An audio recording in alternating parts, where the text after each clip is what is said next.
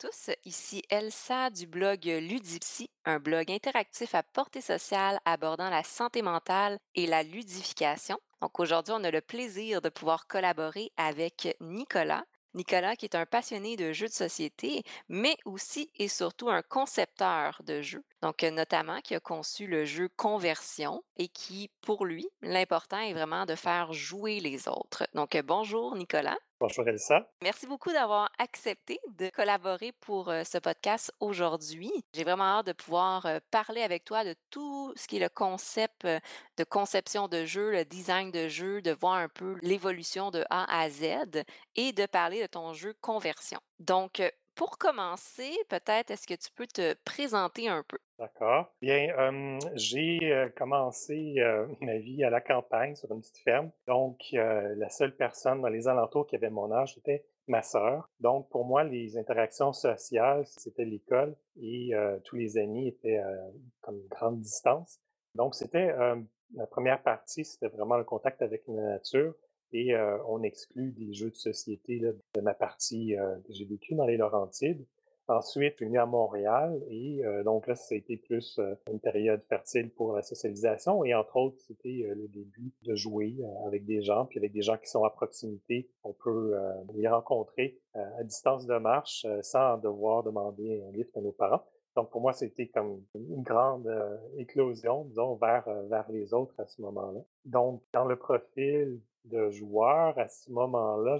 on jouait à des jeux euh, quand on se réunissait en famille, surtout. On jouait, par exemple, au jeu du dictionnaire. Je ne sais pas si tu connais ce jeu-là. C'est vraiment drôle que tu nommes ça parce que j'ai reçu une boîte, le jeu du dictionnaire, ah oui? Euh, et je l'ai dans mon sol en ce moment, mais je n'ai jamais joué. Ben, je ne sais pas si c'est le même jeu, mais euh, c'est un jeu qui peut se jouer avec la boîte, naturellement, mais qui peut jouer même sans boîte, juste avec un dictionnaire. Et comme on a eu vraiment beaucoup de plaisir, mais en gros, c'est une personne qui, à tour de rôle, choisit un mot bizarre du dictionnaire qui est sûr que personne connaît et écrit sur un bout de papier la définition du dictionnaire et toutes les autres personnes doivent écrire sur un bout de papier une définition qu'ils pensent être celle du dictionnaire.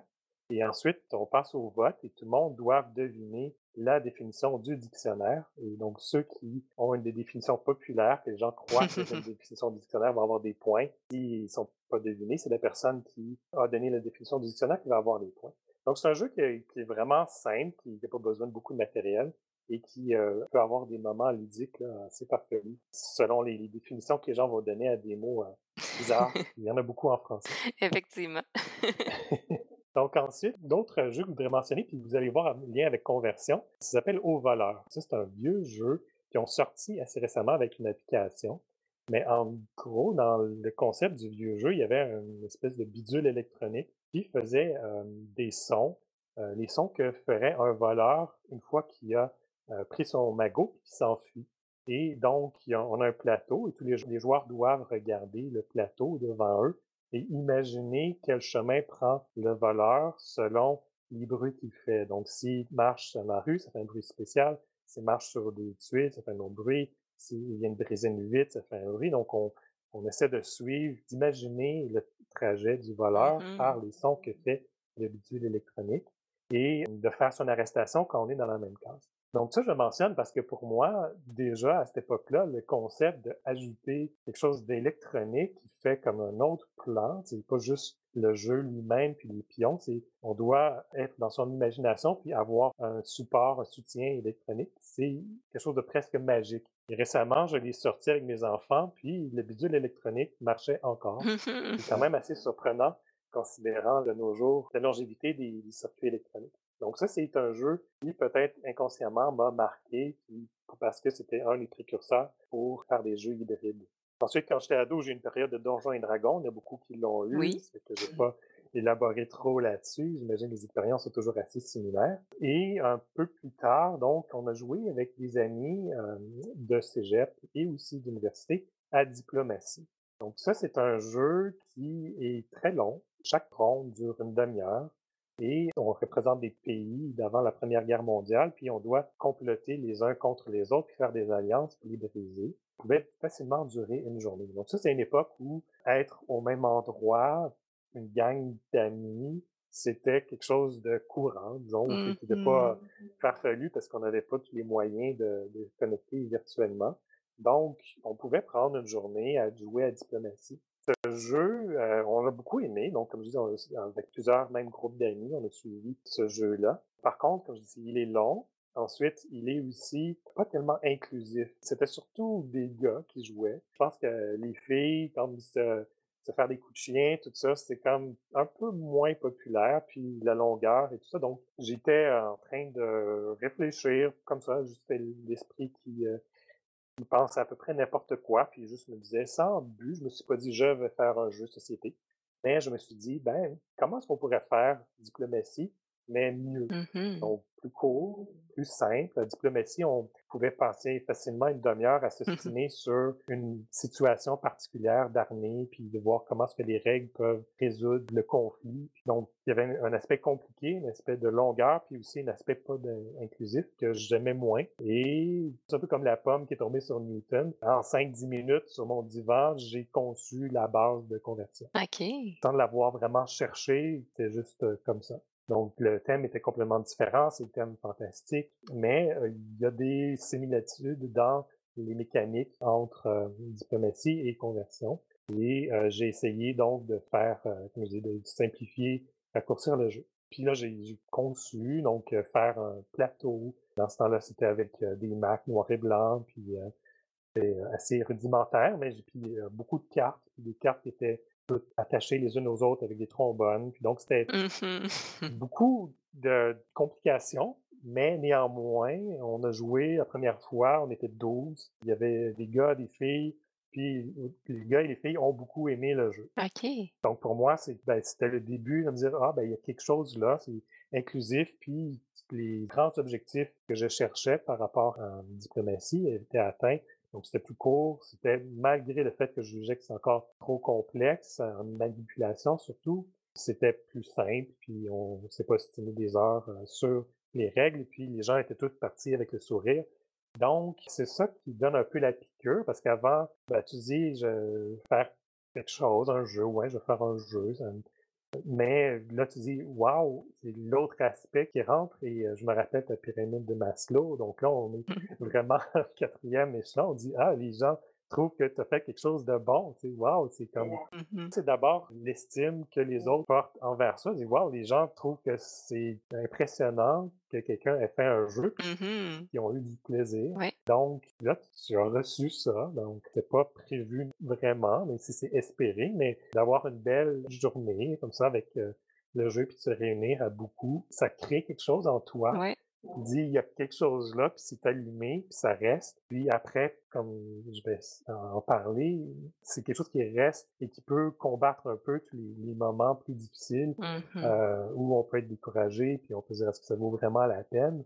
Donc ça, c'est un souvenir qui est indélébile d'avoir fait jouer beaucoup de ses amis, puis d'avoir vu leur réaction. OK, wow! J'en comprends de ton côté. Tu as très bien nommé ton cheminement un peu en tant que joueur qui est passé d'une enfance où est-ce que les jeux de société, il n'y en avait pas tant, on jouait à des petits jeux. Après ça, émerger dans le monde Donjon Dragon, euh, Diplomatie, qui est un jeu qui était assez populaire, qui est un gros jeu comme tu as nommé. Et là, ça t'est venu en tête, cette créativité-là qui est apparue par rapport à la conception d'un jeu. Pourquoi est-ce que je pourrais pas concevoir un jeu et souvent, comme la créativité part toujours de quelque chose d'autre, tu es parti des choses à améliorer de diplomatie pour en arriver à trouver une solution et créer cette solution-là. Et c'est là un peu le début du jeu conversion, qui est totalement différent comme tu as nommé, mais qui est parti du jeu diplomatie où tu t'es dit, il manque telle chose, j'aimerais ça un jeu qui vient chercher un peu plus d'intégrer les gens, qui va être un peu plus court, un peu plus simple, un peu plus intéressant avec l'aspect fantastique.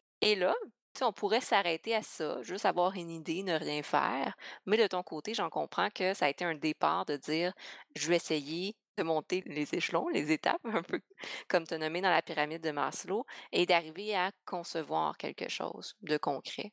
Comment ça a évolué? Depuis cette rencontre-là avec ta gang d'amis jusqu'à aujourd'hui? Donc, c'était un long cheminement. Cette première partie initiale, c'est en 1996. Ça fait Mhm. vraiment un bon bout de temps. Au début, il y a une longue période où c'était moi-même qui n'étais pas satisfait de certains des éléments du jeu et qui cherchais à les améliorer. Donc, l'aspect de manipulation des cartes, c'est quelque chose que j'aimais pas.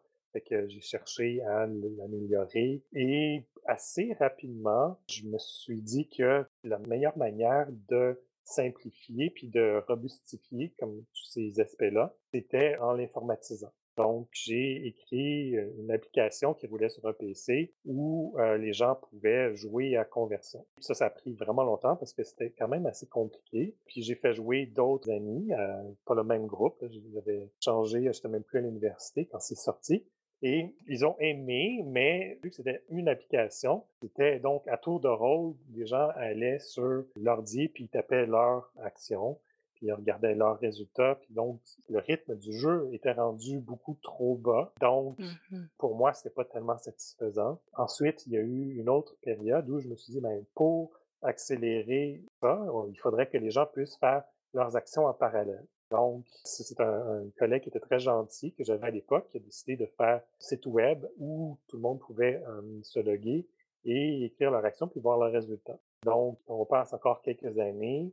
Et j'arrive au travail où je fais jouer mes collègues de nouveau à conversion. Cette fois-ci, il n'y avait plus de support physique, il n'y pas de plateau de jetons. Il y vraiment uniquement chacun avec son ordinateur de bureau, on jouait sur une page web.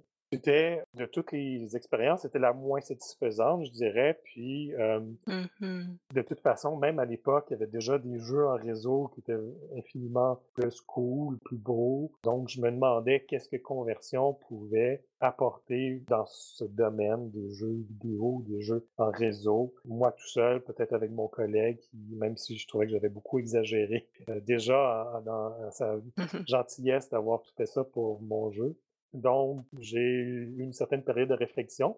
Et là, je me suis dit, ben, je vais essayer de garder les aspects qui sont plus faciles d'être gérés par l'informatique dans un site web et des aspects qui sont plus faciles d'être gérés sur un plateau par le plateau. Donc, par exemple, mmh euh, avoir un plateau devant soi, puis avoir des jetons qui représentent les joueurs, pour savoir où les joueurs sont, ben, sur une table, c'est assez facile de regarder puis de le repérer euh, rapidement. Sur un écran d'ordi, surtout avec une résolution limitée, essayer de voir où tout le monde est précisément, c'est moins évident. Donc, tout ce qu'on pouvait faire plus facilement avec le plateau, je l'ai mis là. Puis le reste était mis sur Internet. Donc, c'est né le concept de jeu hybride pour conversion à cette époque-là. je pensais mmh vraiment que j'avais quelque chose de winner, et que je pouvais aller voir des éditeurs et dire j'ai fait un jeu hybride, ça n'existe pas ou presque pas. Donc, vous pourriez euh, éditer mon jeu uniquement sur la base du fait de l'innovation. Oui. Donc, j'ai euh, fait avec ce collègue euh, qui s'appelle soit avec Jean Roche, qui était comme je dis, très, très gentil. On a mmh fait une nouvelle version où cette fois-ci, au lieu que chaque personne ait son écran, il y avait un écran où tout le monde pouvait aller quand c'était requis pour aller faire des actions sur l'ordi. Et à peu près 5% du temps, je dirais, des actions. Fait la plupart du jeu, c'est sur le plateau avec les cartes, puis les tuiles, puis j'ai les jetons se déplacer. On fait les conversions, on va sur l'ordi, mais c'est euh, plutôt rare dans la mécanique du jeu puis le temps qu'on alloue à chaque partie. Mmh Donc, lui aussi pensait que c'était super bien, une bonne idée, qu'on arriverait vers les éditeurs et dirait Hey, wow, un jeu hybride, on n'a jamais vu ça ou entendu ça. On est. C'est très rare, en fait. Surtout à cette époque-là, donc c'était à peu près 2007. On veut, euh, on veut vous signer tout de suite. Euh, mais ça s'est pas Mmh. passé comme ça. Donc, on a fait le tour euh, des, des, éditeurs euh, au Québec. J'ai rencontré beaucoup de gens très sympathiques, des gens qui avaient la réaction que j'espérais. Ah ouais, ouais, c'est beau, c'est... Mais il y avait tout le temps quelqu'un dans l'arrière-plan, dans l'ombre un peu, leur gourou, qui avait le droit de veto finalement sur les projets que les éditeurs ou les, les boutiques comme le Valet de Cœur. Et la réponse qui est tombée, c'est tout le temps non. Okay. Donc, euh, ce que j'ai fini par comprendre, c'est que euh, à ce moment-là, les choses ont bien changé, mais justement, des raisons peut-être pourquoi je suis ici, c'est pour donner ouais. une perspective historique. À ce moment-là, les éditeurs étaient très opposés au risque. Ils disaient, mais nous, on a des, c'est notre job, on a des familles à nourrir, on peut pas se permettre vraiment d'avoir un jeu qui a l'air super cool, mais que les gens vont pas bien recevoir et qui va être un échec commercial. Donc, on préfère acheter une licence de Disney, faire un jeu de princesse, une adaptation ou, ou, quelque chose que les gens connaissent déjà. Donc, à l'époque, c'était ça.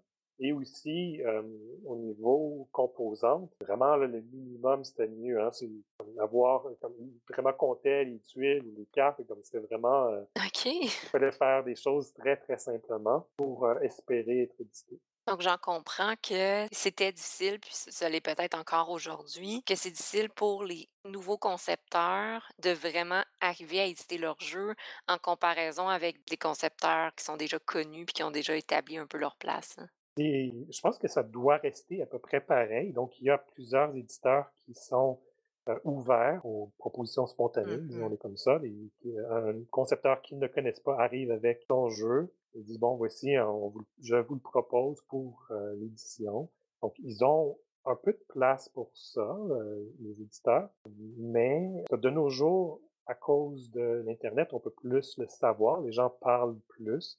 À l'époque, c'était plus difficile, mais ça devait être à peu près la même chose. Mais en gros, c'est eux qui ont vraiment le gros bout du bâton et pour espérer être entendus, faut jouer euh, comme si on avait le petit bout du Mhm. bâton, donc euh, se montrer très docile, et puis euh, pas les appeler souvent. Puis euh, c'est- c'est le cas aujourd'hui. À l'époque, ça me paraissait en tout cas beaucoup plus limité comme milieu. Donc le nombre d'éditeurs n'était pas très grand selon ce qui m'était disponible, visible par des contacts avec euh, des boutiques ou des gens qui étaient dans le milieu. Donc, il y en avait peut-être plus, mais en gros, j'ai vraiment eu l'impression d'avoir fait le tour des éditeurs du monde francophone et qu'aucun n'était prêt à l'époque à m'ouvrir la porte pour Mhm. mon jeu.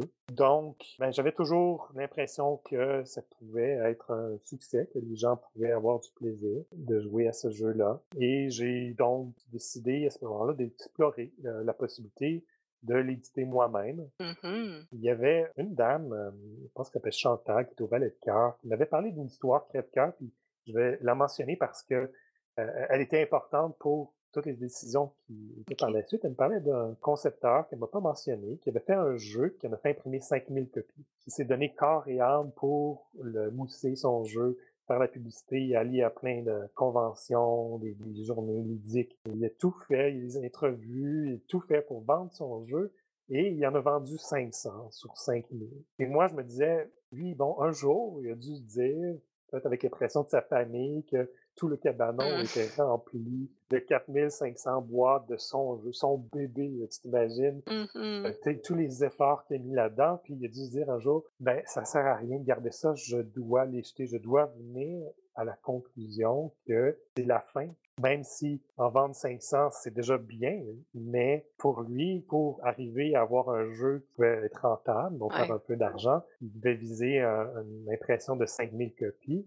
Donc, dire qu'il en prend 90% puis qu'il doit les détruire, euh, ou s'en débarrasser, Mhm. ça me semblait tellement crève-cœur que je me suis dit, ben non, je je peux pas prendre ce risque-là. Pas tellement au niveau monétaire, mais vraiment au niveau émotionnel, de dire, OK, c'est non, ça, ça veut dire que c'est comme un échec. Mhm. Et il faut donc, je je vais embarquer là-dedans pour justement parler comme de, l'échec, de Ouais. laisser aller, tout ça, son bébé, euh, qui est ta conception, ton jeu, tu as vu des bonnes réactions dans le passé, puis tu dois dire, est-ce que je suis capable de faire ça? C'est quoi mon objectif de poursuivre? Est-ce que c'est que je suis pas capable d'admettre l'échec? Et aussi, tout le monde va dire qu'il faut croire en ses rêves, il faut jamais lâcher. Donc, tous ceux qui le font, euh, qui réussissent, ils vont dire ça. Qu'ils Mhm. disent, si tu réussis pas, c'est parce que toi, tu n'as pas cru en tes rêves. Mais à un moment donné, est-ce que c'est c'est pas souhaitable de dire, ben, sans dire, OK, je vais le jeter, mais je peux le mettre de côté pour un... Mais Mhm. c'est quand même difficile de dire, parce que tu as toujours l'impression, quand tu fais un test, tu dis, ben, il y a tu as eu un commentaire, tu dis, ah, je vais corriger ça, puis là, ça va être fini, puis Ouais. le jeu après ça va être, entre guillemets, euh, parfait, ou disons, correct pour être un jeu qui mérite d'être distribué.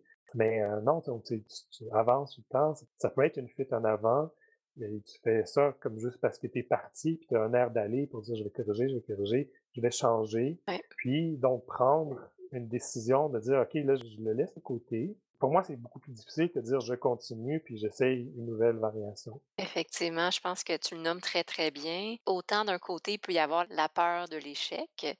Tu le sentiment d'échouer, c'est un sentiment qui est très, très fort, qui amène beaucoup d'émotions désagréables, autant la tristesse, la déception, autant le regret. Puis évidemment, cette émotion-là, on veut essayer d'avoir le moins possible. Puis dans ce sens, souvent, la peur d'échouer, c'est quand on se fixe un objectif, mais qu'on n'est pas capable de s'adapter par rapport à l'objectif. C'est qu'on vise juste cet objectif-là. Je ne serai pas heureux et satisfait tant que je n'ai pas vendu mes 5000 copies, par exemple. Et pour arriver à surmonter un peu cette peur-là de l'échec, c'est grâce à l'adaptation aussi. L'adaptation, puis ne pas trop accorder d'importance au résultat, mais plus au processus. Je nomme l'adaptation parce que je pense que tu l'as très bien nommé dans l'historique de ton jeu, que tu l'as fait tester à plusieurs reprises, puis tu t'es adapté au fur et à mesure. Donc, tu t'es adapté aux commentaires, puis tu as accepté aussi de t'ajuster selon les choses, selon l'époque, selon les commentaires. Et en soi, où est-ce que tu en es rendu en ce moment, on va le voir, mais en soi, juste ça, c'est un immense accomplissement d'avoir réussi à concevoir, tu as déjà partir d'une idée mentale et le créer il y a plusieurs personnes qui sont pas capables de mettre ça en place, qui vont juste être dans l'imaginaire, dans la pensée, mais qui vont pas le mettre concrètement, mettre de l'effort et de l'énergie à faire quelque chose par peur de l'échec. Donc déjà, de ton côté, tu as surmonté cette peur-là. Et tu as réussi à t'adapter, à mettre des efforts pour t'ajuster. Puis à travers ça, j'imagine, on va en reparler, mais j'imagine que tu as fait beaucoup d'apprentissage. Puis parfois, justement, qu'est-ce qui nous amène à accepter de lâcher prise? Parce que c'est pas un abandon, c'est un lâcher prise. Lâcher prise, ça veut dire, ben, j'ai fait le plus que je pouvais en ce moment, puis là, je lâche prise là-dessus, puis je passe à autre chose. Comme ça peut être, comme tu l'as bien nommé, de dire, ben, je mets ça sur pause pour le moment parce que émotionnellement, ça, ça prend beaucoup d'énergie. Puis je vais revenir lorsque j'aurai plus d'énergie, puis je vais être prêt. Puis dans le fond, ici, le lâcher prise, c'est quand on arrive à accepter puis à être fier de ce qu'on a accompli dans le processus, sans nécessairement accorder une immense importance au résultat. Je reviens avec l'exemple que tu as nommé. Le 5000 jeux, c'est pas nécessairement ça qui est réellement important. C'est tout le processus que la personne a mis en place, tous les apprentissages qu'elle a fait à travers ça. Parce que ça, en soi, concevoir un jeu, c'est exceptionnel. Je sais pas combien de pourcentage de la population qui fait ça, mais c'est très, très peu. Déjà, en soi, c'est un immense accomplissement. Puis, d'avoir réussi à intéresser, exemple, dans ce cas-là, 500 personnes, peu importe, ben, juste ça, ça, c'est le processus. Il y a de quoi être très, très fier. On pourrait le transposer de ton côté aussi, mais je vais te laisser continuer. ben, oui, on peut être fier, puis c'est bien que tu nommes justement les objectifs. Puis je voulais aussi faire un parallèle avec l'écriture d'un livre. Donc, mmh quelqu'un qui écrit un livre peut dire Waouh, je suis fier, j'ai écrit un livre. Euh, j'ai lu à un moment donné qu'en France, il y avait 10 millions de manuscrits pas publiés. Donc, si tu as écrit un, livre, tu te dire, ouais, ben, il y en a au moins 10 millions d'autres écrits. Donc, tu te sens peut-être un peu moins exceptionnel. Il y a certainement moins de jeux, mais euh, au début, tu penses que tu es tout seul sur la planète à avoir fait ça tout seul dans ton coin. Là, tu découvres qu'il y en a beaucoup qui ont fait ça. Mais dans les deux cas, le livre comme le jeu, le livre est fait pour être lu. Mmh le jeu est fait pour être joué. Donc, dans les deux cas, tu peux dire, j'ai fait lire mon livre à mes amis. Est-ce que c'est suffisant? Euh, j'ai fait jouer mes amis à mon jeu. Est-ce que c'est suffisant? Si tes amis ont aimé ça, tu aimerais ça que plus de personnes puissent jouer parce que tu as un gain, tu vois, c'est valorisant. Mmh les gens vont dire, ah, il est bon ton jeu, waouh, c'est comme de l'or en barre que tu reçois c'est comme de l'affection, probablement, que, que, tu reçois des autres parce que tu témoignes que tu as fait un bon travail. Donc, tu as eu ça de tes amis, tu aimerais ça élargir le cercle des gens qui vont te dire que c'est un bon jeu ou que c'est un bon livre. Puis, donc, pour poursuivre dans le parallèle, euh, tout le monde sait que J.K. Rowling, euh, son Harry Potter a été refusé par plusieurs éditeurs. Maintenant, de nos jours, dans le temps, c'était pas le cas quand c'était vraiment un manuscrit. on n'en écrivait pas 25 les gens pouvaient en écrire un, peut-être deux, mais là, ils prenaient le manuscrit puis allaient le porter à l'éditeur. Donc, pour un concepteur de jeu, ça reste encore comme ça. J.K. Rowling, ça s'est fait dire non 13 fois à Harry Potter. Je ne sais pas combien elle en a envoyé au total, mais mettons qu'on en envoie 25. donc, euh, on envoie 25 éditeurs potentiels. Alors, soit le premier non. OK, ben, il y en a encore 24 qui peuvent me dire oui. C'est sûr que ça doit faire mal. Peut-être que le premier, c'est un éditeur qui est convoité mmh particulièrement. Puis deuxième, même chose. J'imagine qu'au bout du dixième, elle devrait commencer à se poser des questions, mais il y a quand même encore 15 des éditeurs potentiels qui ont son manuscrit, qu'on a été dans l'équivalent du bureau en gros en Angleterre ou envoyé par euh, courriel avec un fichier joint qu'ils peuvent lire sans l'imprimer. Donc, l'expérience du concepteur versus l'éditeur. Puis l'éditeur, c'est la porte d'entrée pour accéder à plus de lecteurs. Donc, si par tes amis qui décident de lire ton fichier, tu dois Mhm. avoir quelque chose de physique, puis dire oui, il y a quand même quelque chose d'assez puissant de dire c'est sur une tablette quelque part dans un magasin. Même Mhm. si tes amis ont joué à ton jeu ou ont lu ton livre, pas dans un magasin, s'il vient dans un magasin, d'autres personnes peuvent le voir, puis tu peux trouver que justement, ça, ça devient une partie de l'accomplissement en faisant ça. Oui. Donc, tout ça pour dire que ben, un jour, J.K. Rowling a reçu la lettre après le 13 refus, puis il disait oui, on va publier Harry Potter, puis tout le monde connaît la suite. Donc, ton jeu, toi, tu, souvent, tu n'en as qu'une copie, tu l'envoies à des éditeurs, ben, à un éditeur à la fois. Mhm. Ces gens-là, comme je disais, ils, ont- ils reçoivent des centaines de demandes par année euh, et ils choisissent d'avoir quelques prototypes en revue. Puis ils sont pas pressés. Donc, toi, si tu en as juste un, tu peux l'envoyer, puis ton attente, tu sais, t'as l'expectative que tu as d'une réponse de quelqu'un qui est garant du, du succès et donc de ton bonheur face à ton produit, ton bébé. Ouais. Ça peut prendre six mois, ça peut prendre un an. Puis on te dit surtout, achetez-le pas pendant les six mois, un an.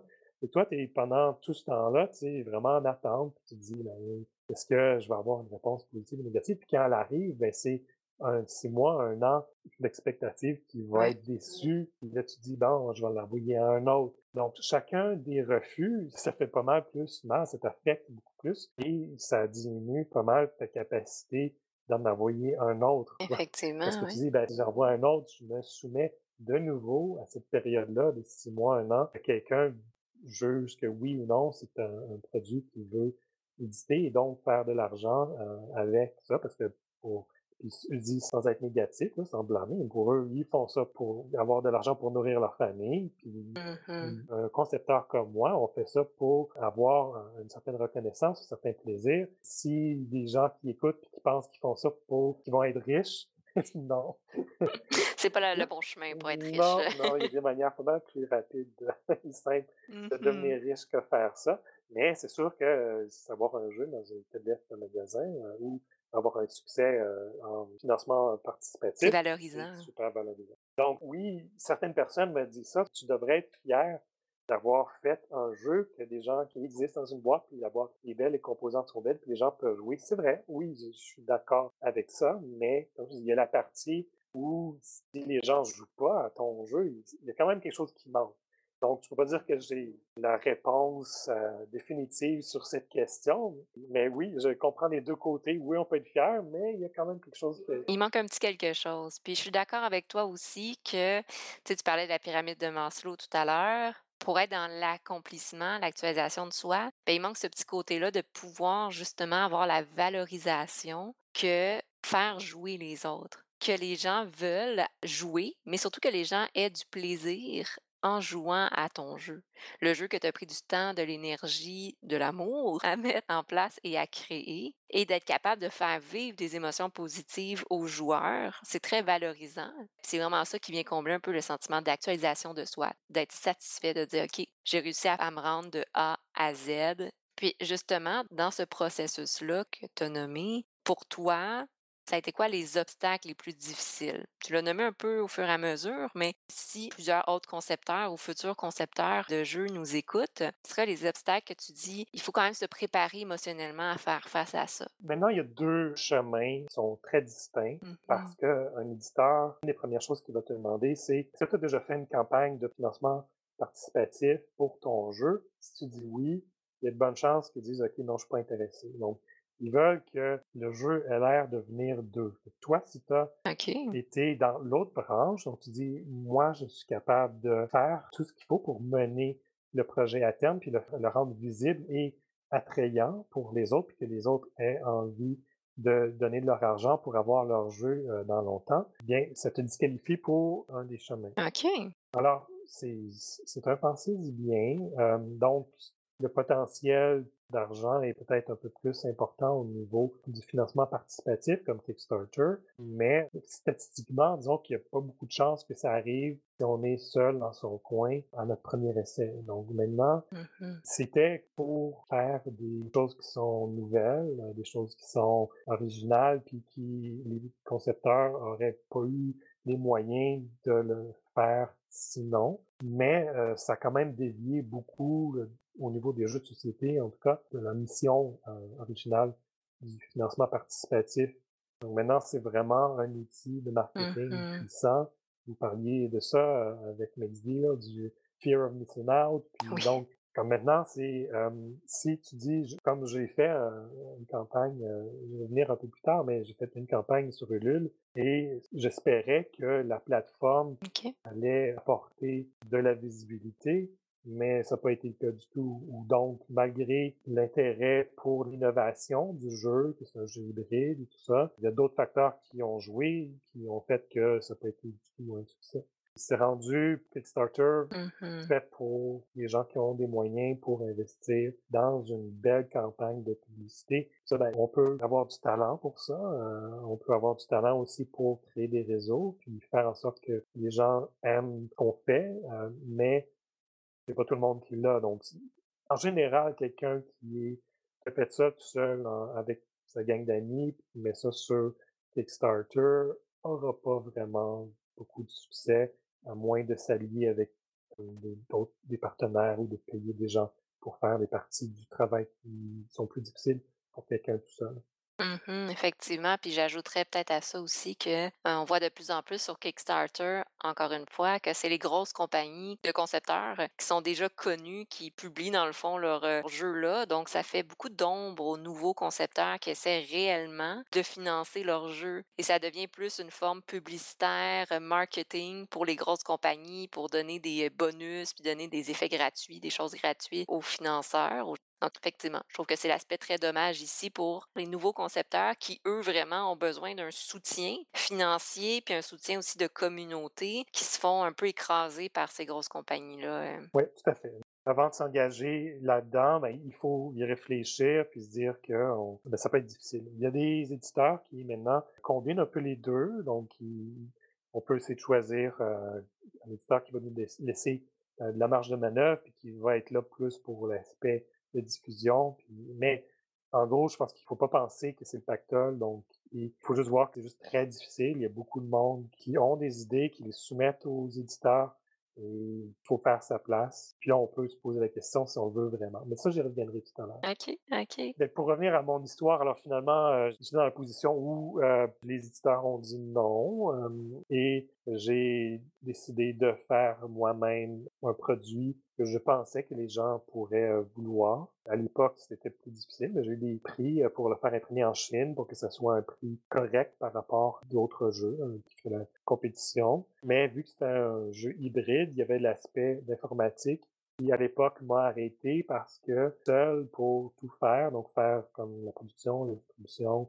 euh, la publicité, et en plus peut-être passer une nuit blanche parce que il y a tel serveur qui a été mis à jour puis que le jeu a arrêté de fonctionner, que j'ai plein de joueurs qui écrivent au site du jeu puis qui disent ça marche pas, euh, fix it, puis là, euh, j'ai une famille, j'ai des jeunes enfants, je peux pas passer une nuit blanche à un travail Mhm. j'ai décidé que je ne pouvais pas me mettre dans ce pétrin-là. Donc, malgré le fait que tout le reste était ficelé en termes de financement, tout ça, puis j'avais euh, déjà trois langues, donc français, anglais, allemand. Donc, je visais 800 Hey. copies par euh, langue, donc 2400 au total, en me disant que je voulais pas arriver à 5000 pour Mhm. pas l'avoir acheté que 1500. Mais c'est ça. Donc, c'était, comme je disais, plutôt la décision difficile de dire, ben, je sais pas ce qui va arriver dans le futur. Peut-être quelque chose, peut-être rien. Faut piler sur son orgueil et puis dire, ben, c'est peut-être que l'heure de ce jeu-là, il peut arriver. Effectivement. laisser sur la glace pendant des années. Puis ce que je trouve intéressant dans ce que tu viens tout juste de dire, que son heure n'est pas encore arrivée, dans ce sens que c'est un concept qui était très prometteur à partir des années 1990. Tu as nommé premier test en 1996 jusqu'en 2007. Puis à ce moment-là, les jeux hybrides n'étaient pas très, très connus. Puis encore aujourd'hui, c'est très peu euh, utilisé, c'est très peu connu. Les jeux qui vont combiner l'usage de la technologie avec un plateau de jeux de société. On pense, exemple, à Mansion of Madness, qui utilise beaucoup l'application, mais encore là, c'est très mitigé aujourd'hui chez les joueurs de jeux de société, mais ça commence à être de plus en plus populaire.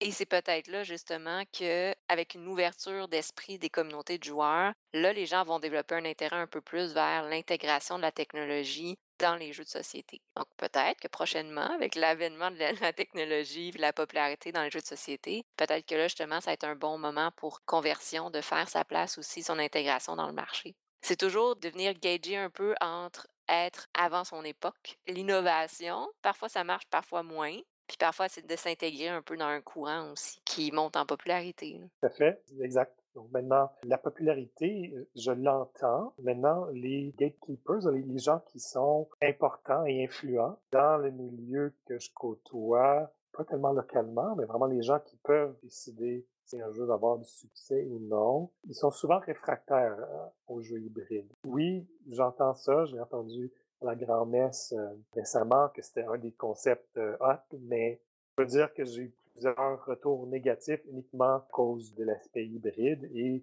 euh, Mhm. des euh, publications dans les groupes. Si t'en mets une qui dit euh, choisissez la police de caractère préférée en A, B, C, D, tu vas avoir 100 personnes qui vont donner leur avis. Si tu dis ben, comment intégrer mon jeu hybride dans Tabletop Simulator, ben, j'ai eu un avis. OK. des Mm. questions, mais il y a une personne qui a donné son avis. Donc, c'est pas encore très mainstream parmi ceux qui sont vocaux dans le milieu des jeux. Peut-être plus dans les casual gamers, mais encore un peu tôt, à moins que ça, ça reste euh, marginal. Mais pour l'instant, je sens pas un engouement dans le milieu conventionnel de jeux de société pour les jeux hybrides. Mhm. Effectivement, encore, c'est ça, il y a un, un début d'ouverture d'esprit, mais il y a encore une grande réticence. Oui, je, je peux même pas être en complet désaccord avec lui. Il y en a qui disent, justement, ils- les gens ont leur téléphone toute leur journée, s'ils prennent leur famille, puis ils disent, on va jouer à un jeu de société, ils disent, mettez vos téléphones de côté, on peut pas avoir un écran, puis ils réservent ce temps-là pour un moment sans technologie. Donc oui, tu sais, je Mhm. peux pas être contre ça non plus, mais ça peut être aussi un aspect intéressant. donc, Effectivement, c'est de voir l'aspect positif, le petit plus que ça ajoute. Je pense, comme tu as nommé aussi, c'est un 5% à peu près du jeu Oui. qui est fait sur l'application, donc sur l'ordinateur. Donc encore là, 5 c'est pas un 3 heures de temps sur ton cellulaire. Oui. Donc euh, ici, l'intégration de la technologie, c'est pas une application qui intègre un plateau de jeu, mais c'est un plateau de jeu qui intègre une application. Donc, le concept principal du jeu est sur un plateau, puis l'intégration, le petit plus de la technologie. hein. Oui. Ce que je trouve qui est très intéressant comme concept. Euh, merci. Puis aussi, je pense que c'est pas tellement la technologie qui est mauvaise, c'est ce qui se passe avec les technologies. Donc, si tu joues à conversion, ce qui se passe, c'est dans la salle avec les gens avec qui tu es. Mhm. Si tu utilises ton téléphone, c'est pas parce qu'il y a quelqu'un qui t'a envoyé un chat ou un message ou quelqu'un qui a publié euh, une photo populaire. C'est quand tu utilises ton téléphone ou l'ordi pour faire quelque chose qui a pas rapport avec les gens qui sont avec toi. Donc, c'est une activité sociale, physique. Les gens sont là, ils jouent au jeu, puis ils vont utiliser la technologie pour faciliter leur expérience de jeu. Donc, je pense que c'est différent, mais pour certaines personnes, eux, ils mettent la barrière, là, vraiment aucune technologie, zéro. Exactement. Donc, euh, oui, j'espère que ça va continuer de grandir l'intérêt pour les jeux. Mhm. Effectivement. Puis, si on continue un peu, on a vu les aspects difficiles, les Mhm. obstacles justement que tu as nommés, notamment par rapport au sociofinancement des jeux. Ça pourrait être quoi les aspects positifs? Tu sais, je parlais tout à l'heure du processus en soi. Oui, oui. Oui, il y a eu des moments difficiles, mais qu'est-ce que la conception du jeu conversion t'a apporté positivement? Oui. Je vais finir mon histoire, puis tu vas voir l'aspect positif. Et là, donc, à la fin euh, de 2018, ma compagnie qui m'emploie, qui est en Allemagne, et je leur avais laissé quelques années précédemment une copie du jeu en allemand, puis ils n'avaient jamais joué. Donc, personne n'avait joué à mon jeu euh, allemand. Donc, j'ai décidé, vu que la personne à qui je l'avais prêté n'a rien fait avec, Ben, je vais Mhm. envoyer un message à tous. C'était juste avant euh, Noël, puis le congé euh, des fêtes. Et je veux dire, est-ce que quelqu'un est intéressé à jouer à mon jeu? Et quelques personnes ont répondu. Puis en Allemagne, pendant le Nouvel An, ils jouent beaucoup aux jeux de société, surtout vu qu'il y a beaucoup de monde. Conversion, c'est un jeu qui marche mieux avec beaucoup de gens, donc jusqu'à 12, mais 4 minimum, mais plus on est, plus c'est amusant. Donc, il y a certaines personnes qui m'ont répondu, ben, ils ont joué, ils ont eu des problèmes informatiques, mais néanmoins, le retour était positif, puis c'est là que ça, comme, ça a rallumé euh, le, le Mhm. petit charbon là, qui était en moi de plusieurs années précédemment. Ça faisait plusieurs années que le jeu était sur la glace. Je me dis, ah, ben, oui, c'est le fun d'avoir un retour positif de son jeu. Donc là, j'ai eu un plan en trois étapes pour faire du sociofinancement. Euh, Donc, quand j'ai parlé de la campagne Ulule, là, je visais 300 copies au total, qui est presque rien, mais ça n'a pas fonctionné. Euh, J'ai découvert que j'avais des parents et amis généreux, euh, mais au niveau de la visibilité, les gens qui avaient un réseau en arrivant dans ces plateformes, eux, ça fonctionne, mais s'ils utilisent la plateforme juste pour avoir la Mhm. visibilité, ça, ça marchera pas. Donc, ça n'a pas marché, puis ça- c'était un moment où j'ai dû dire, bon, ben, qu'est-ce que je fais maintenant? Et là, c'était le retour aux sources, et même si c'était dans une période vraiment difficile, parce que là, tu dis, mon plan trois étapes pour arriver et publier 300 jeux, c'est un échec monumental, mais je suis retourné aux sources, je me suis dit, qu'est-ce que je veux? Donc, je veux qu'il y ait des gens qui jouent à mon jeu. Et pour ça, Kickstarter, éditeur, ils mettent une porte d'entrée que tu dois passer, qui dit, il faut qu'il y ait tant de centaines de personnes qui sont intéressées à jouer. Si tu en as 50, OK. tu sais, c'est zéro. Donc, euh, ces plateformes-là, c'est tout ou rien. Donc, là, je me suis dit, ben, moi, ce que j'aime mieux, même encore, c'est même si j'arrivais à en vendre 300 copies, c'est des gens qui sont en Allemagne, qui parlent allemand, puis de toute façon, ce serait rare qu'ils communiquent avec moi. J'aurais pas de feedback. J'aurais pas cet élément qu'on recherche, qu'on fait jouer à son jeu. Et ben, je me dit, pourquoi est-ce que j'essaierais pas de me donner des outils, des techniques et des moyens pour faire des prototypes que je peux Mhm. vendre, donner. Parce que jusqu'à date, c'était plusieurs centaines de dollars de coûts par prototype euh, si je le faisais imprimer. Puis j'ai essayé. Donc j'ai acheté une imprimante euh, usagée sur Kijiji. Avec... J'ai fait plein de choses, puis il y a beaucoup de pratiques. J'ai été chercher du carton euh, à Rougemont. j'ai fait venir des jetons en pierre semi-précieuse, qui était un peu le départ. Donc tout ça, ça m'a permis de revenir à ce qui était vraiment l'essence Ouais. de pourquoi est-ce que j'ai fait ça. Puis je disais, ben, si je suis capable de faire un jeu qui est à peu près dans les gammes de prix d'un jeu que les gens espéraient, que je peux le faire personnaliser en plus. Donc là, je peux dire, quand je découpe le carton, là, je pense à cette Mhm. vente-là, je pense à telle personne. Et je peux avoir des gens qui jouent à mon jeu avec qui j'ai un certain lien plus fort que si je faisais juste envoyer des centaines de copies Ouais. dans un entrepôt quelque part jusqu'à temps qu'ils se vendent. Donc, il y a eu une petite période où je me suis dit, ben, est-ce que c'est encore de la fuite en avant? Comme on parlait des objectifs, tout ça. Est-ce que justement, là, j'ai une autre défaite? Est-ce que ça veut dire que je devrais pas dire, OK, ça marchera pas, je joue jamais, que peu importe ce que je fais, ou j'essaye ça, mais j'ai quand même décidé de le faire. Présentement, donc, le jeu conversion est disponible sur le site euh, jeuxconversion.net et vous pouvez l'acheter puis euh, communiquer avec moi puis avoir n'importe quelle personnalisation que vous voulez. J'ai fait l'automne dernier une application aussi, c'est une chose que beaucoup de gens m'avaient demandé, donc j'ai réussi à trouver une plateforme qui était pas trop difficile pour faire une application pour Android, pour euh, iOS aussi. J'ai aussi fait améliorer plusieurs aspects du dessin, donc euh, les illustrations sont plus belles. Tout ça, c'est par rapport à des commentaires qui m'ont été envoyés. Donc maintenant, je, je pense que c'est un produit pratiquement fini. C'est sûr que certaines personnes, surtout qui ont des esprits fertiles, comme d'autres concepteurs de jeux, pourraient le voir un endroit complètement différent, mais pour moi, ça se tient. Et je pense d'être plus proche que jamais de dire, peu importe le nombre de copies que je vais vendre, en soi, c'est un, un jeu fini. Je pense qu'il se tient en lui-même, le présentement. Donc, ça, c'était... Euh, Mhm. ouais, c'était comme penser les plaies de plusieurs années. Un baume sur dire, oui, ben, on- je peux faire la paix avec le processus créatif puis l'opinion des autres. C'est sûr que j'aimerais ça en vendre, euh, de ces copies-là, mais si j'en vends pas tant que ça, c'est- moins grave. Puis surtout, comme je te Ouais. disais, c'est pas la, la porte d'entrée de zéro versus plusieurs centaines ou milliers de copies pour dire qu'il y a une, une autre personne qui joue vraiment à mon jeu dans un produit fini.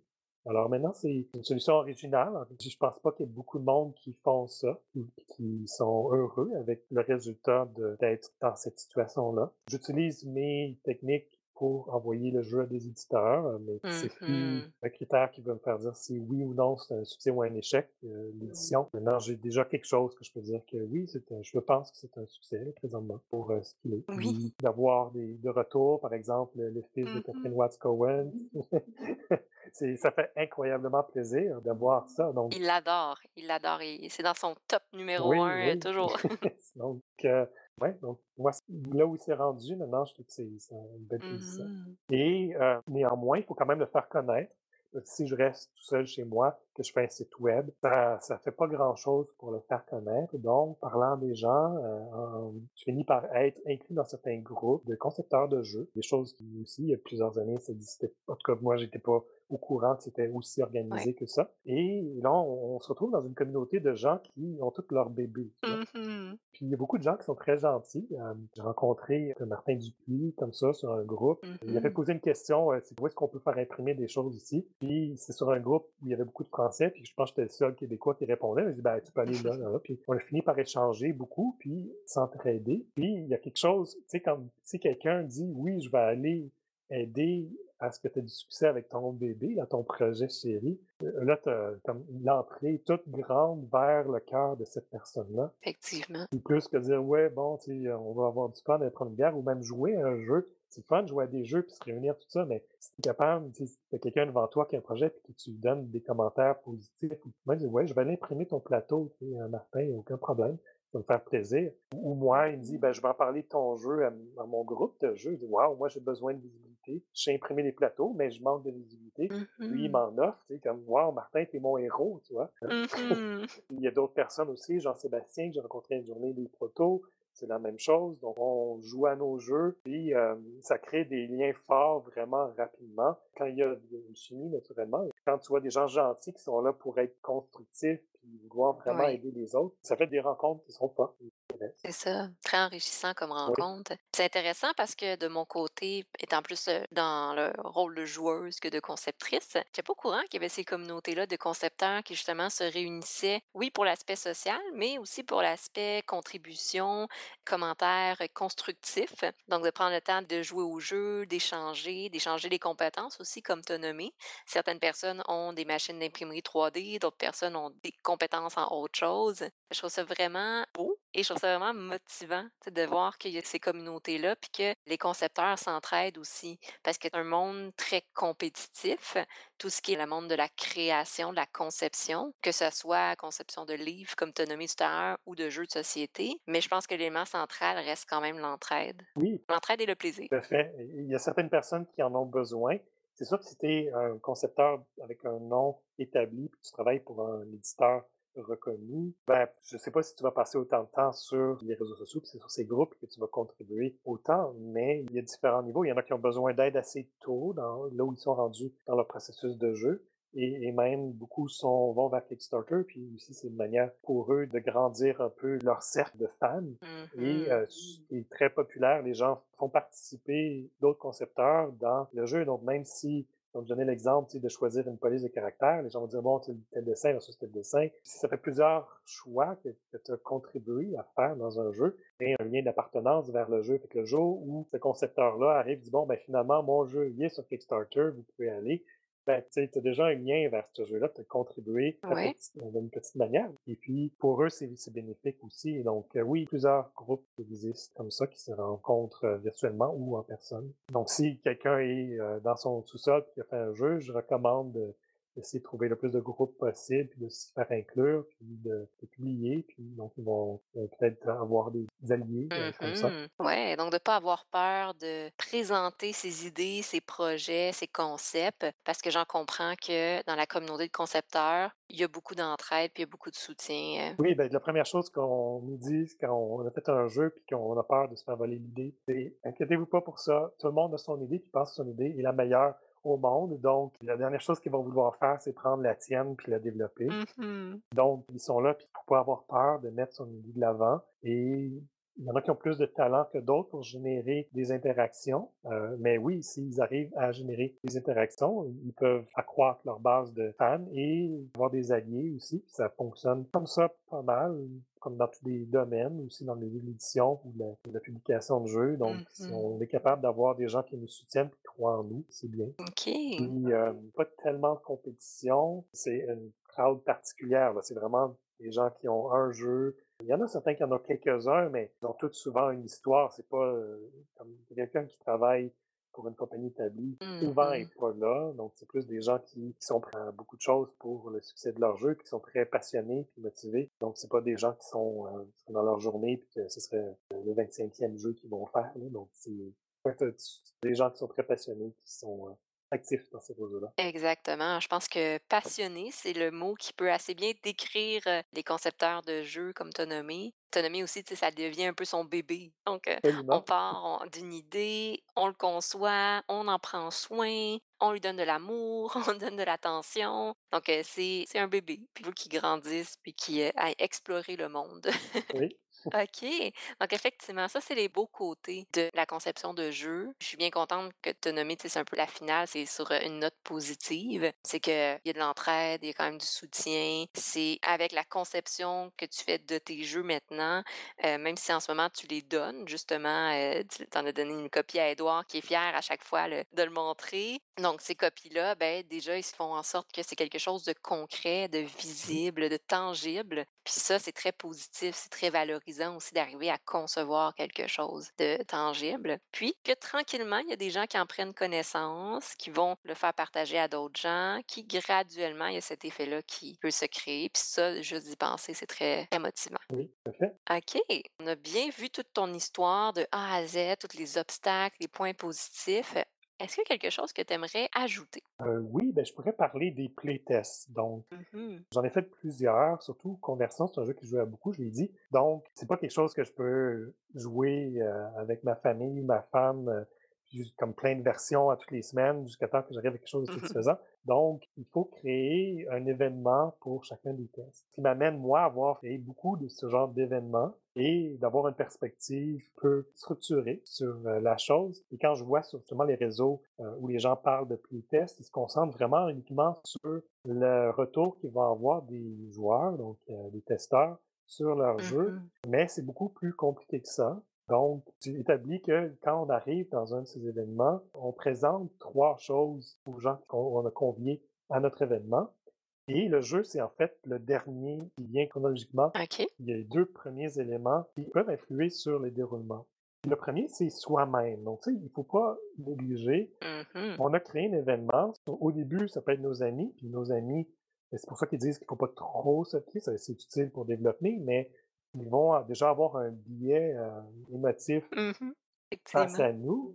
Donc, ils sont contents d'être là puis de nous aider. Mais quand on, est plus euh, avancé dans le processus de création, il faut faire jouer à des gens qui ne nous connaissent pas. Donc, quand on se retrouve, donc on crée un événement, il y a des gens qui sont là, qui sont conviés, et on est face à eux, et ils nous connaissent pas, et il y a des gens qui peuvent être réceptifs à nous, juste notre personne. Ça, ça peut dépendre de notre âge, d'un paquet de facteurs, ou des gens qui vont être euh, plus rébarbatifs face à nous, puis ça peut être lié à notre personnalité ou, ou notre âge ou quelque chose. Comme par exemple, on parlait d'Édouard tout à l'heure. Mhm. Donc, quand je suis arrivé la dernière soirée chez Catherine, puis que je suis là, je me sentais vraiment bienvenu. Mhm. Parce que toi, quand tu arrives, tu dis euh, jouer à mon jeu, pendant le temps que ça dure, c'est comme le maître de l'univers. Il y a une certaine autorité. Tu dis aux gens exactement comment ils vont se comporter. C'est toi qui mets les règles. Mhm. Tu peux leur expliquer. Donc, finalement, c'est toi qui dis tout comment ça va se passer dans la suite. Donc, il faut que tu puisses asseoir ton autorité face à tous ceux qui sont là.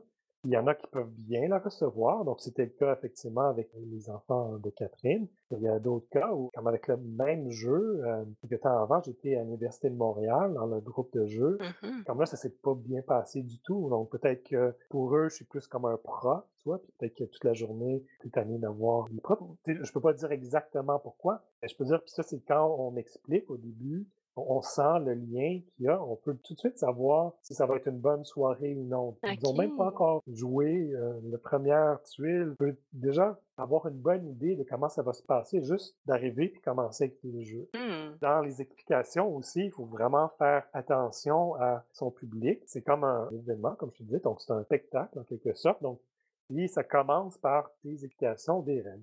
Voici, c'est ça que vous allez faire dans la prochaine heure, les prochaines deux heures. Puis là, c'est délicat. Parce que si c'est un jeu super simple, j'imagine c'est moins délicat, mais si c'est un jeu où il y a beaucoup de choses à expliquer, puis si en plus déjà il y a des gens qui sont rébarbatifs au début, Mhm. ben, tu peux avoir des gens qui vont décrocher. Là, il faut que tu puisses établir à quel point est-ce que j'explique toutes les règles, que tout le monde est vraiment confortable, qui connaît tout. Mais là, tu risques d'avoir plusieurs personnes qui vont décrocher parce qu'ils trouvent que c'est trop compliqué ou en mets moins, tu dis, bon, voici les bases, les fondements, le reste, je vais l'expliquer pendant la partie. Là, ils peuvent commencer à jouer, puis il y en a qui vont être capables de, comprendre Ouais. euh, manuellement. Donc, il y a aussi ça qu'il faut analyser, puis c'est quelque chose qu'il faut faire au début. Quand on fait son playtest, il faut être attentif à ça. Mhm. Il s'agit qu'il y a une personne influente qui a décroché, là, ça ruine Ouais. tout le reste. là. Effectivement. Les euh, leaders positifs ou négatifs. On veut des leaders positifs, on veut pas les leaders négatifs. C'est ça. Puis là, tu as combien de gens que tu connais pas, tu peux pas savoir s'ils sont des leaders positifs ou négatifs. Donc, si tu as eu le malheur de faire ça, ben là, tu viens de ruiner ta soirée. Mhm. Ensuite, c'est possible que les retours que tu vas avoir vont être influencés par ça. OK, effectivement. Je suis totalement d'accord avec toi, puis c'est un très beau conseil de tout d'abord tâter un peu le terrain puis créer une alliance avec les joueurs. Donc, de vraiment c'était un environnement de jeu, parce qu'il ne faut jamais sous-estimer l'environnement de jeu. Mmh. Donc, créer un environnement de jeu agréable, créer un premier contact pour que déjà, de ton côté, tu puisses évaluer, OK, quel joueur que je sens que, Hi, eux, va falloir que j'aille un peu plus vite, ou eux, va falloir que je les anime un peu plus, puis quel autre joueur que eux, OK, eux, c'est correct, ils ont l'air à, déjà, son, leur niveau de motivation est de 10 sur 10. Et en même temps, eux, de leur côté, ça va permettre aussi d'associer un visage au jeu puis de créer une certaine ouverture à, à jouer. Oui. Très beau conseil. C'est pas un conseil facile. Ça dépend où tu es rendu aussi dans ton jeu. Comme tu...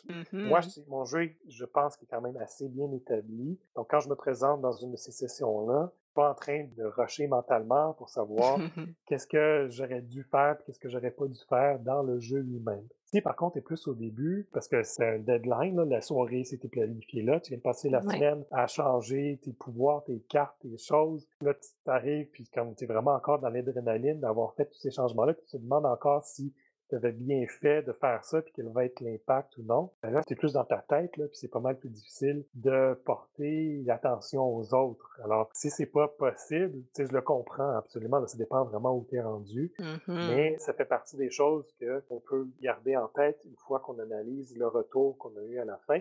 Peut-être que le retour a été conditionné par des facteurs autres que le jeu. Effectivement, très important à prendre en considération. Ouais. Alors, le deuxième aspect qu'on présente devant un groupe de testeurs, c'est son projet. Nous, comme moi et les autres personnes que j'ai mentionnées qui font partie de ces groupes, qui ont leur bébé, clairement, leur projet, c'est un projet personnel qui a comme objectif une certaine valorisation de soi. Mhm. Donc, c'est sûr que ça passe mieux au niveau des amis, la famille et tout ça. C'est pour ça qu'ils recommandent de prendre des testeurs qui ne nous connaissent pas, parce que là, on évite ce biais-là dans les résultats euh, du test. Je le mentionne parce que pour moi, qui est un homme blanc, qui a réussi dans la vie, mon projet personnel d'avoir en plus un jeu qui marche, euh, à part les gens qui me connaissent, ça sera pas trop vendeur, disons. Euh, par contre, il y en a qui peuvent avoir des projets qui vont être plus vendeurs. Donc, si ces temps-ci, quelqu'un de racisé, par exemple, qui aurait un projet de jeu de société pour l'inclusion sociale,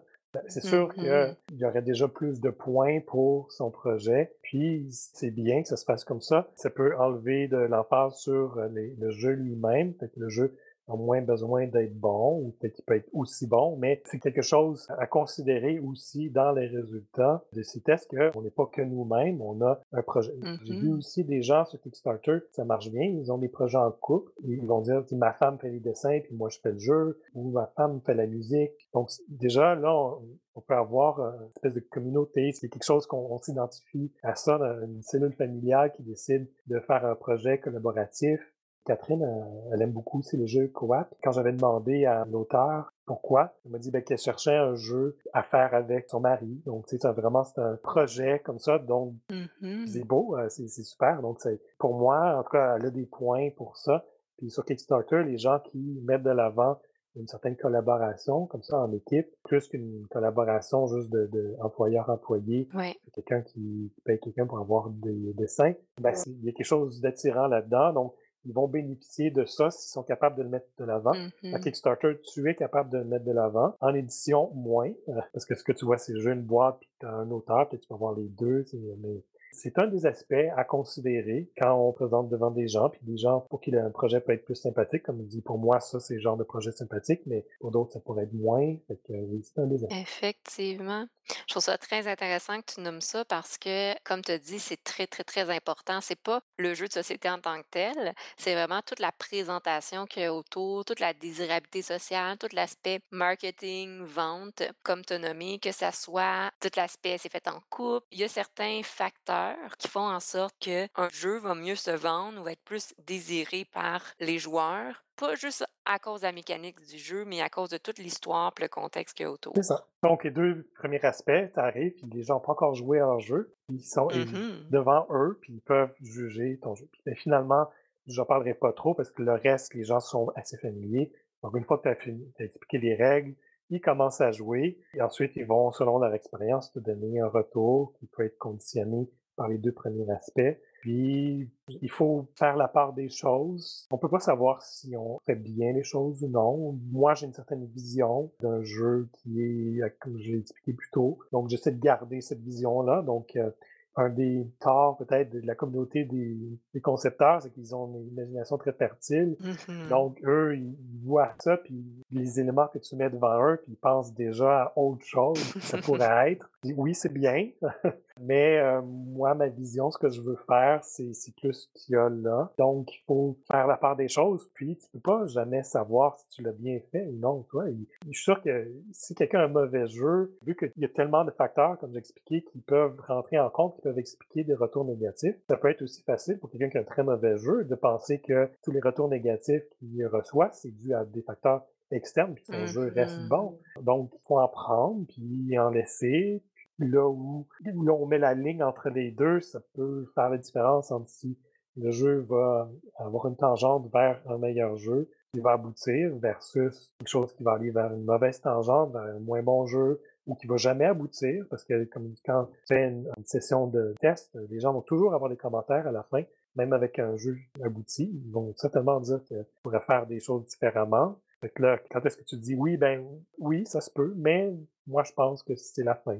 Mhm, exactement. Je trouve ça parce que tu nommes justement, c'est de garder aussi son authenticité. Garder son authenticité, ça veut dire ben, mon idée, mon objectif à moi, ce qui allume la petite flamme à l'intérieur de moi puis qui me pousse à persévérer, ben, c'est cette image-là de mon jeu. Puis oui, ce jeu-là pourrait être totalement différent, mais moi, ce que j'ai créé puis ce que j'ai en tête, c'est cet objectif-là, c'est ça. Et de garder son authenticité, c'est justement de dire oui, il peut être peaufiné, il y a des choses qui peuvent changer, mais l'essence même doit rester la même pour sentir que c'est quelque chose qu'on a créé qui part de soi. Oui, tout à fait. Et là, il faut voir si on a des retours très négatifs par rapport à cette essence-là. Mais là, on se pose la question, est-ce que j'ai fait ça pour créer cette essence ou j'ai fait ça pour avoir plus de valorisation des autres? Donc, si je m'oriente plus vers la Mhm. valorisation des autres, ben, je vais peut-être être plus tenté de compromettre l'essence du jeu puis aller vers quelque chose qui plaît davantage avec les gens. Donc, il n'y a pas de bonne ou mauvaise réponse. C'est un circuit sinueux à naviguer. Puis on fait du mieux qu'on peut. Et je pense que l'important, c'est de trouver son plaisir néanmoins dans tout ça. C'est très possible que, comme la majorité des jeux qui sont créés ne seront pas publiés. Donc, Mhm. si on pense que la majorité des créateurs sont pas heureux, à moins d'arriver à une certaine étape comme la publication, ben, ça veut dire que beaucoup de gens feraient ça pour être malheureux, ce qui n'aurait pas d'allure. Oui, effectivement. C'est très, très bien dit qu'au final, il y a toujours une partie qui est d'avoir du plaisir Mhm. à faire ça, à créer son idée, puis de mettre l'accent beaucoup là-dessus. Comme tu as nommé, il n'y a pas de bonne ou mauvaise raison de vouloir concevoir un jeu. Ça peut être de dire, ben, je veux concevoir un jeu parce que je veux faire euh, de l'argent ou je veux concevoir un jeu parce que je veux partager mon plaisir euh, ou partager ma vision des jeux de société. Dans les deux cas, c'est autant valide l'un que l'autre. C'est de partir de soi puis d'essayer de rester authentique par rapport à ça. C'est des super beaux conseils que tu as nommés justement pour les, euh, les concepteurs de jeux ou les futurs concepteurs de jeux, ceux qui commençaient à peut-être euh, penser à ça, ben, de voir l'aspect réaliste, de voir que oui, un aspect très artistique, très créatif, très ingénieux, mais il y a aussi certains obstacles qu'il faut prendre en considération parce que ça demande un grand investissement de temps, d'énergie, d'émotion aussi, des up and down émotionnels. Donc, il faut voir le portrait global avant de se lancer dans ce projet-là, mais j'en comprends que c'est un très, très beau projet de concevoir un jeu de société. Totalement, oui, c'est oui, je connais peu de projets aussi emballants que celui-là. Mhm. Puis pour finaliser, justement, de ton côté, ce serait quoi tes projets futurs pour les prochains mois, années? Euh, ben, pour conversion, c'est sûr que j'essaie de faire connaître. euh, donc, il y a une certaine activité par rapport à ça. Il y a toujours un livre de règles. Tu peux pas avoir un moment où tu dis du final, puis j'ai tout corrigé, tout est simple. Donc, tu vas compter combien de versions j'ai eu de ça.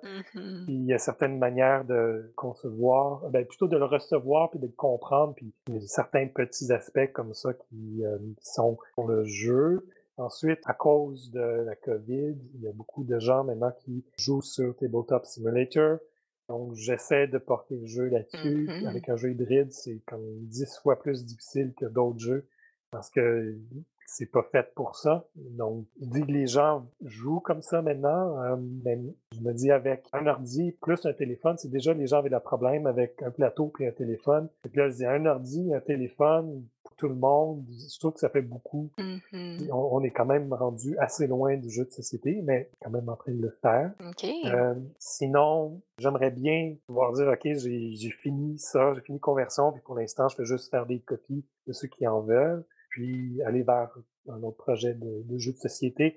Moi, je préfère les, les jeux de société plus simples, mais c'est ça, donc j'aimerais bien commencer un autre projet. OK, OK, donc il y a une belle continuité. Continuité pour le jeu conversion, peut-être justement une conception plus sur euh, Tabletop Simulator, qui est effectivement euh, une plateforme d'adaptation, disons, en ce moment. Et peut-être une autre idée qui est en train d'émerger pour un autre jeu de société euh, de style plus simple. C'est intéressant.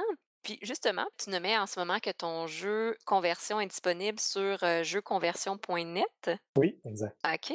Donc, dans le fond, pour ceux qui aimeraient euh, justement se procurer, essayer le jeu conversion, ils peuvent aller directement sur jeuxconversion.net et sur le site, j'ai été voir, il y a justement une belle vidéo. J'imagine que c'est quelqu'un de ta famille ou un ami qui l'a faite. Non, dans mon plan en trois étapes pour euh, Ulule, Oui. la deuxième, c'était euh, de faire un concours de vidéos. Oh, OK.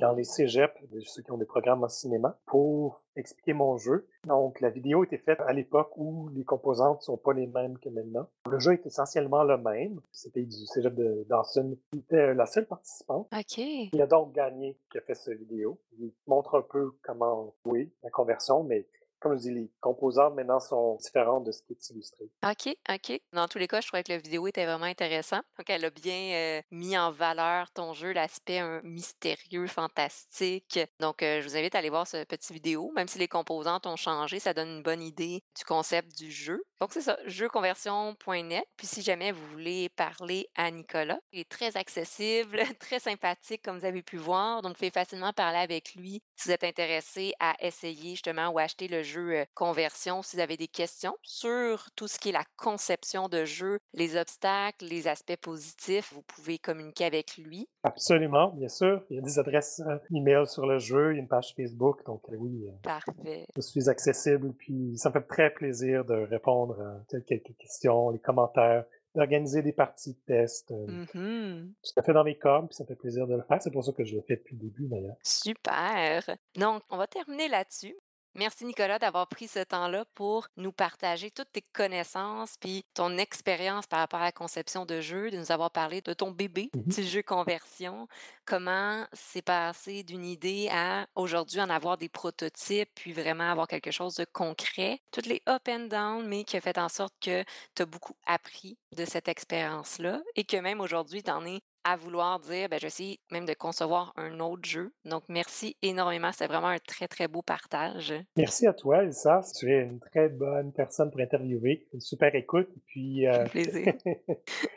tes partages de connaissances euh, en psychologie que tu fais, c'est vraiment admirable que tu puisses faire ça, de renseigner les gens sur leur santé mentale, qui est très important. Donc, euh, Effectivement. je trouve qu'il faudrait qu'il y ait plus de gens comme toi qui renseignent, qui partagent euh, des choses importantes sur les réseaux sociaux puis sur l'Internet. Donc, euh, bravo à toi. Ben, merci beaucoup. Chacun de notre côté, on partage un peu notre savoir, notre passion, Exact. étape par étape. Parfait. Pour terminer, merci à tous de nous avoir euh, écoutés. Encore une fois, si jamais vous avez des questions, vous pouvez écrire à Nicolas. Si avez des questions par rapport au blog Ludipsy, vous pouvez aller voir le blog Ludipsy sur Wix ou vous pouvez m'écrire sur la page Facebook de Ludipsy. Donc, euh, je vous souhaite à tous de passer une belle journée, un bel après-midi et une bonne soirée. Au revoir. Au revoir.